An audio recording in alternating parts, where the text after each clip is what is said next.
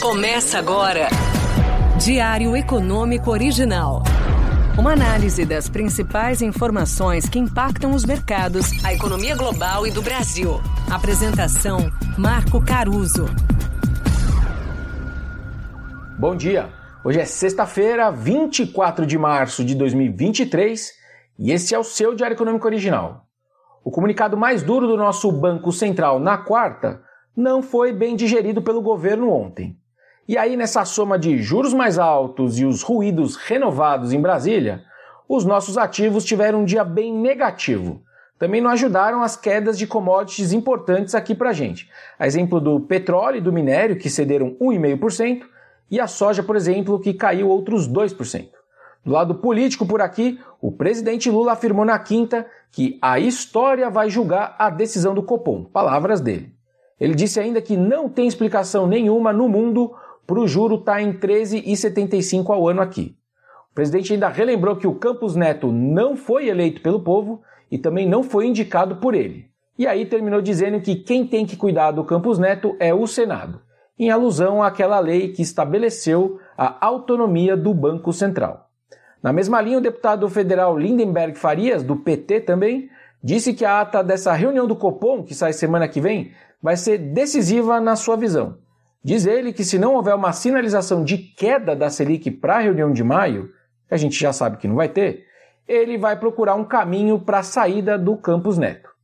Ao mesmo tempo, o presidente da Câmara, Arthur Lira, voltou a cumprir um papel de defensor do presidente do BC e da decisão do Copom dessa semana também.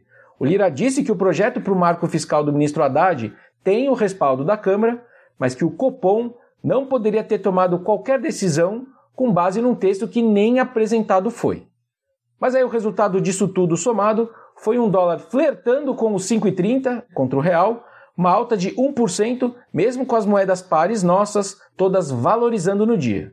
E mais expressivo ainda do que isso, a gente viu uma afundada de mais de 2% do Ibovespa, que já está abaixo de 98 mil pontos.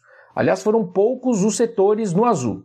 A maior contribuição negativa acabou ficando com o setor financeiro e com as commodities, inclusive pelo peso grande deles. Mas individualmente foram as varejistas que sentiram o risco de juros altos por mais tempo por aqui. A Magalu, por exemplo, afundou 13% no dia. Um ponto interessante também sobre a nossa curva de juros vale ser citado aqui. De um lado, o Copom mais rigoroso e de outro, a gente viu uma fervura contra a sua postura, certo?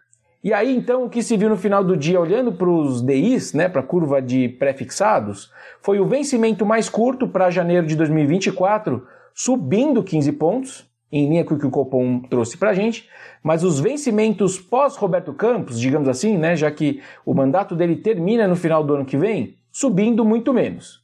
Só que quando a gente olha agora para os juros nos vencimentos mais longos ainda, né, para além ali de 2030, aí a gente voltou a ver altas de dois dígitos nos juros que estão ali. A leitura, então, somada é que o Roberto Campos consegue controlar os juros de curto prazo.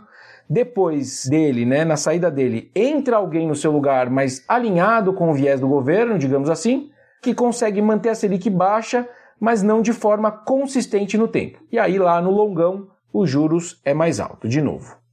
Do lado externo, o grande destaque de ontem foi a secretária do Tesouro dos Estados Unidos, a Janet Yellen, tendo que admitir que o governo federal americano tomaria sim medidas extras para estabilizar o sistema bancário se for necessário.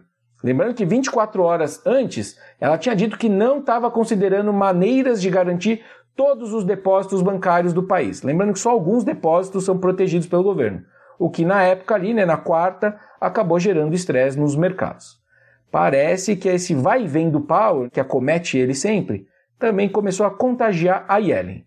Nessas horas em que parte da crise é de desconfiança, o cuidado com as palavras devem ser redobradas. Bom, e para terminar, hoje é dia de IPCA 15 referente a março já.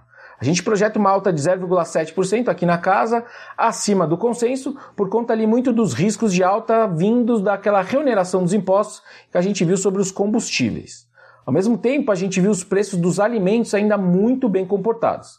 Mas se eu tiver certo nesse 0,7, a inflação acumulada em 12 meses deve desacelerar em direção a 5,4%. Bom dia, bons negócios e sorte sempre. Você ouviu Diário Econômico Original. Uma análise das principais informações que impactam os mercados, a economia global e do Brasil. De segunda a sexta, às seis da manhã, no Spotify e YouTube.